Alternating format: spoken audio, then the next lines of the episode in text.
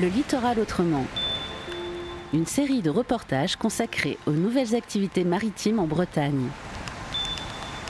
Je m'appelle Alain Poncero et je suis le conservateur de, la réserve naturelle nationale de la baie de Saint-Brieuc. C'est une réserve qui a été créée en 1998, après 25 ans de mobilisation des citoyens pour protéger le, le fond de baie.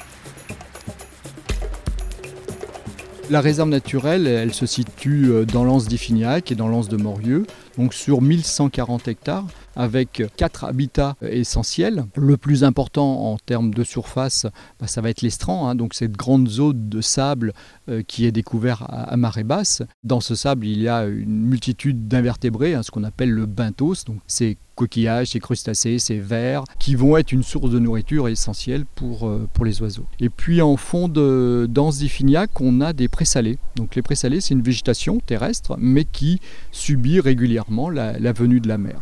Et ces présalés sont des habitats qui sont extrêmement morcelés, extrêmement réduits à l'échelle mondiale, et pourtant qui sont essentiels dans le fonctionnement du milieu marin. C'est pour ça que nos présalés ici, en, baie de Saint-Brieuc, sont ce qu'on appelle en zone de protection renforcée, c'est-à-dire l'accès y est interdit, pour laisser cette végétation naturelle euh, évoluer.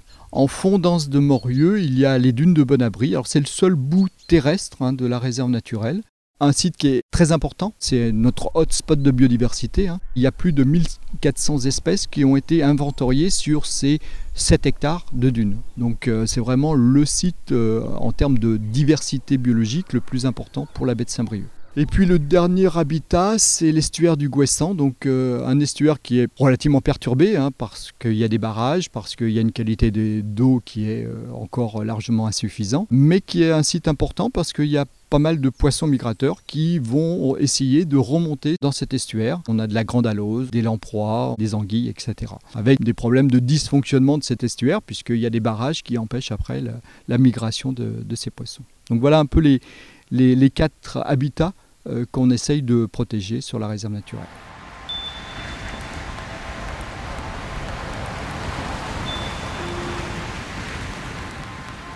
Donc les missions de la réserve naturelle, eh ben, elles sont prévues par la loi.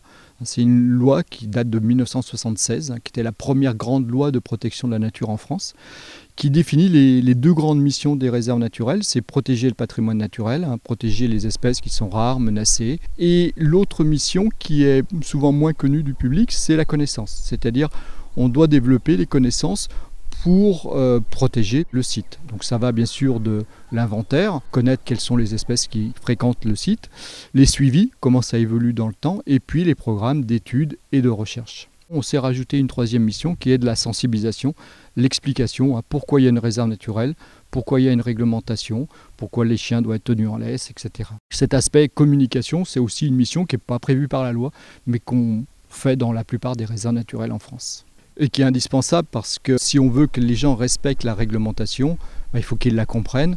Il faut qu'ils comprennent l'importance de la tranquillité de ce site, hein, puisque ici on va accueillir 40 euh, 000 oiseaux au cours de l'hiver. Donc on doit expliquer aux gens voilà, pourquoi ces oiseaux qui ont fait des milliers de kilomètres depuis la Sibérie, depuis le Groenland, bah, doivent avoir des espaces de tranquillité où ils ne sont pas dérangés.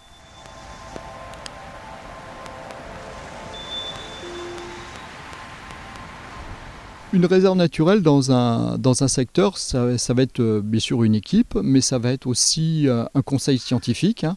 On a la chance d'avoir euh, ici un conseil scientifique d'une trentaine de membres, donc on a des experts dans tous les domaines et on va pouvoir développer des programmes d'études, de recherche ou de suivi. On en a un qui est intéressant parce que ça fait 20 ans aujourd'hui qu'on le mène, c'est l'évaluation du gisement de coque hein, de la baie de Saint-Brieuc. Donc depuis 20 ans, on évalue la quantité de coques, on cartographie sa répartition et on fournit ces éléments au comité des pêches et aux instances qui vont réglementer la pêche professionnelle, le nombre de licences, les quotas, etc. Donc là, on apporte euh, de la connaissance au territoire. Et cette expertise, ben, on l'a exportée également sur tout le littoral, euh, Manche et Atlantique, puisqu'on évalue maintenant euh, sur une dizaine de sites en France, depuis une dizaine d'années à peu près, les différents gisements. Et actuellement, on met en place une application qui permettra à chaque euh, opérateur, à chaque comité des pêches, de faire leur propre évaluation. C'est aussi un rôle euh, des réserves naturelles de développer des expertises et après bah, ces laboratoires à ciel ouvert bah, permettent de développer ces activités euh, sur d'autres sites.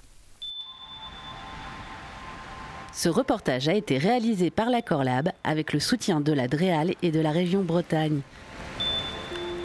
Retrouvez-le en podcast sur corlab.org.